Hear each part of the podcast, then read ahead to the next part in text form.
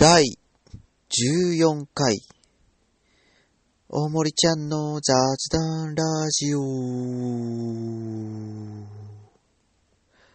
はい、ということで、えー、今回も、えー、ラジオの方を収録していきたいと思います。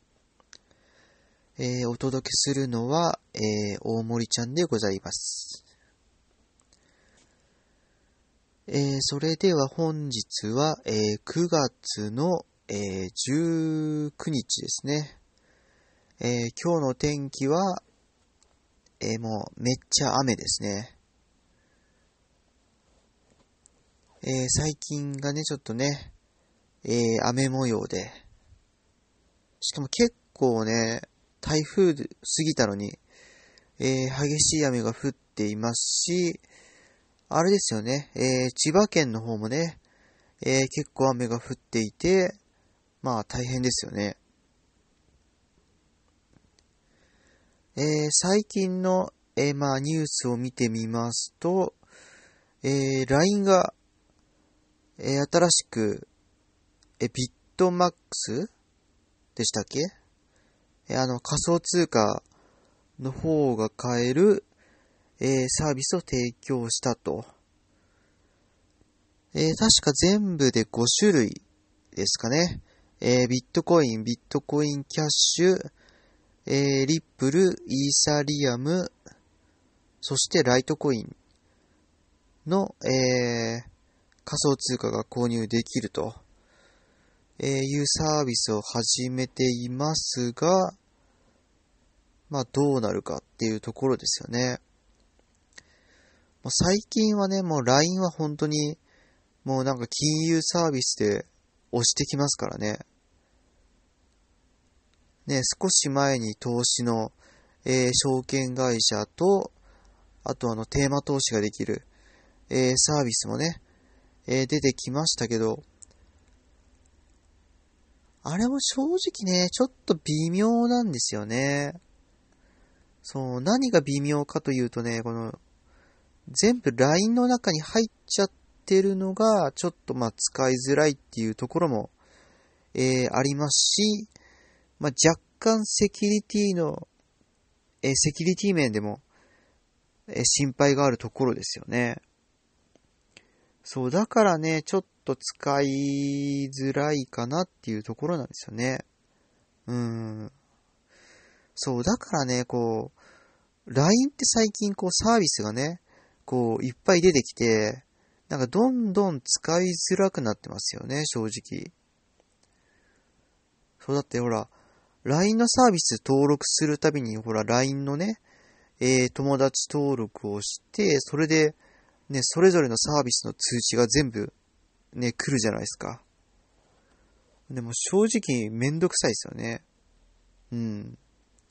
だからもう全部その LINE の、えー、サービスの方で埋もれてしまって、ね、メッセージの方が、ね、埋もれてしまってますからね。まあ正直ですです。まあ最低でもその金融系のサービスだけでも、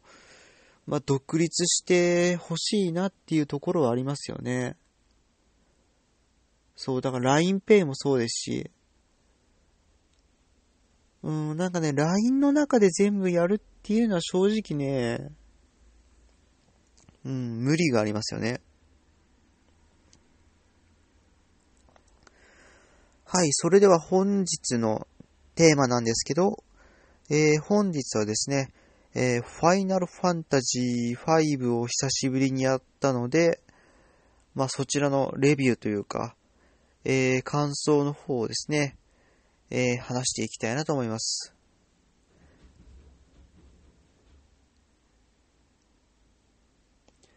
えー、ファイナルファンタジー5、えー、少し前にね、えー、セールになっていて、えー、すぐにね、え、ランキングでも1位取りましたけど、で、私もですね、え、すごい久しぶりに、え、やったんですけど、やっぱり面白いですね。えー、FF5 はですね、えー、1992年に発売されたゲームで、えー、当初はスーパーファミコンでしたね。えー、それが今は、えー、スマホの、えー、まあ、有料プレイで、えー、することができます。えー、FF5 はですね、えー、ファイナルファンタジーシリーズの中でも特に、えー、人気が高くて、まあ、トップ3には入るぐらい、まあ、人気ありますよね。で、まあ、FF5 の特徴を挙げるとしたら、えー、主に2つ、えー、ありまして、で、まあ、1つはね、えー、ジョブやアビリティがたくさんある。要は20種類以上の、えー、ジョブというものがあって、まあ、それらをね、えー、使い分けて戦っていく。えー、そしてもう一つは、その、やりごたえ要素。えー、それが非常にまあ充実、えー、しているという点ですね。そのまあゲーム難易度もですね、非常に高くて、もう普通にボス戦も強いですからね。うん。だから普通に敵を倒すのもやりごたえがありますし、まあこうね、モンスターの図鑑集めですとか、ね、アイテム集めとか、まあそういったものもありますし、あとはまあその、エンディング後のね、えー、追加ダンジョンも、えー、かなり難しいダンジョンがあって、まあ、結構やりごたえとしては十分、えー、にありますよね。うん。そう、だからほんとね、FF シリーズの中でも一番難易度的には高いですよね、やっぱね。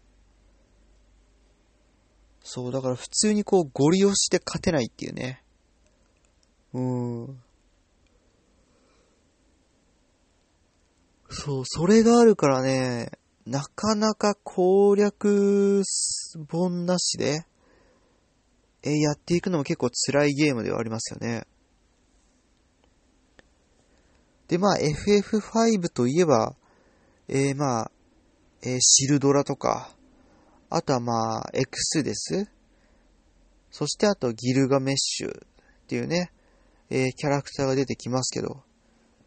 まあ、特にね、このギルガメッシュとバッツーのね、えー、この関係はですね、まあ、その後の、えー、ファイナルファンタジーシリーズの中でも、えー、受け継がれるようになったという、まあ、ところですよね。そう、だから FF8 でも、えー、ギルガメッシュのシーン出てきますし、えー、FF1012 の方でもギルガメッシュ出てきますし、えー、ワールド・オブ・ファイナル・ファンタジーの方では、そのギルガメッシュとバッツーのね、えー、あの有名な、えー、シーンがね、こう蘇って出てきますし、そう、だからね、あの、ギルガメッシュが出てくるシーンっていうのは、まあ、結構大事ですよね。そう、しかもギルガメッシュは、あれですからね、その源氏の、えー、道具を持っていて、で、それをまあ、えー、シーフの、まあ、盗むで、えー、取ることができるという特典もついてますね。特典というか、要はギルガメッシュからまあ貴重なアイテムの方が取れるようになっていると。で、確か全部で5回だったかな？ギルガメッシュが出てきて、で、まあ一番最後だけ、まあちょっとね、えー、味方してくれて、まあ一緒にね、えー、敵と戦ってくれて、えー、最後は、まあギルガメッシュがね、えー、自爆してですね、で、その、それを、それで敵を倒すというね、まあ、ちょっとしたまあ感動シーン、えー、というものが、まあ、最後の最後にあるんですよね。うん。で、まあ、そのシーンの後に、えー、ラスボスエクステスとの戦いがあると。で、このラスボスもですね、まあまあ、まあまあっていうか、そのね、弱点を知らないとね、普通にきついですね。その、ガチでやったら、えー、かなりきついと思いますね。で、私も、えー、この前ですね、えー、やっとクリアしたんですけど、えっ、ー、とね、クリアした時のレベルが確か、平均レベルが35かな？えレベル35で、えなんとか X で倒したんですけど、まあ、きつかったですね。そう、だから弱点、そのね、エクスデスの方は弱いんですけど、そいつを倒したら最後にネオエクスデスってやつがね、えー、出てきて、そいつがね、まあ強いんですよ。そう、だから、そのね、弱点のね、えー、まず、ブレイク剣を使って、えー、右下のやつを止めてから、で、次に左下のね、やつだったかなで、そいつには確かあの、えー、レベル5です。が通用するので、それで、まあ、とりあえず2体倒して、で、あと2体はね、その、踏ん張って倒すというね、えー、ところなんですよ。そう。で、あれもね、確か、あのー、最後の、えー、1体だけになってしまうとパワーアップ、えー、してしまうので、その、ほとんど2体同時にね、えー、倒す必要があるんですよ。まあ、2体っていうか、まあ、全部で4体いるんですけど、だからとりあえず頑張って2体を、まあ、倒していって、で、最後の2体はなるべく同時に倒さないと、えー、クリアできないというね。まあ、結構難易度が高いんですよね。そう。だからほぼ同時に倒さないといけないので、まあ基本的には全体攻撃である、えー、まあ、召喚獣のバッハムートとかを使っていくか、あとはまあ、侍のね、銭投げってね、あのね、必殺技があるんですけど、そう、自分のね、えー、財力をすべて投げ打ってね、えー、相手に全体ダメージを与えるというね、そう、いわゆる最強の技ですよね。それらを使って全体攻撃をしていかないと、えー、勝てないんですよ、ラスボスに。そう、だからね、むずいですよね。うん。で、やっぱりですね、こう、FF5 と言ったら、まあ魅力的な、えー、ジョブですよね。まあ私が好きなジョブとしては、えー、やっぱり侍と、えー、銀融詩人と、あとは何かな？あ、あと青魔導士、時魔導士ですね。まあ、侍はね、えー、さっき言ったようにこう、銭投げが使えるので、まあ、最終手段として、まあ、お金を投げてね、まあ、攻撃しまくるということができますし、えー、銀融詩人なんかもすごい優秀で、そのね、愛の歌ってやつを覚えると、えー、相手を全員ストップ状態にできるんで、そう、だからそれでもう雑魚敵は倒せますし、あの、バハムートとか、えー、倒すときもですね、その愛の歌が、えー、通用するので、それで倒せるというところなんですよ。そう、だから銀融詩人はね、めっちゃ使いましたね。そう。だからこの歌、歌シリーズっていうのが、えー、あるんですけど、それをちゃんとね、えー、覚えた方がいいですね。特にその愛の歌とか、あと体力の歌とか普通に使えますからね。えー、そしてあとは、時魔同士もね、結構優秀なんですよ。その、まあ、いわゆるスローとかヘイストとか、あとはまあ、リセットっていうね、その、やり直しができる、えー、呪文も覚えてるので、すごい優秀なんですよね、と、時魔同士って。うん。で、最後になんと言っても、えー、まあ、青魔同士ですよね。えー、青魔同士というのは、えー、相手の技をラーニングして、まあ自分のものにできるという、えー、ジョブですね。で、こいつが、まあ、結構ね、物語の序盤、中盤で使えますね。まあ、ラスボスでも使えますし。そう、だから青魔導士を育てて、ちゃんとね、そこでラーニングして覚えさせておく、まあ必要があるんですよね。まあ、特にね、こう、レベル5ですとか、えー、アクアブレスとか、あとなんかホワイト、ホワイトウィングじゃ、ホワイトウィンドか。とかね。まあ、その辺覚えておくと、非常に便利というところですよね。でただそのね、レベル5デスをラーニングするには、その技を食らった、え、食らって、なおかつ戦闘で勝たないと、えー、ラーニングできないんで、結構大変ですけどね。えー、確かその古代図書館の、えー、32ページというモンスターから、えー、ラーニングできるんですよ。うん。そう、だから今言ったこの青魔同士、時魔同士、侍、義勇詩人、えー、とかですね、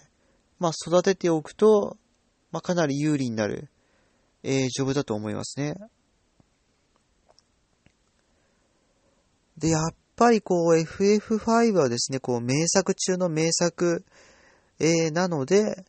えー、まだですね、えー、プレイしたことがない人は、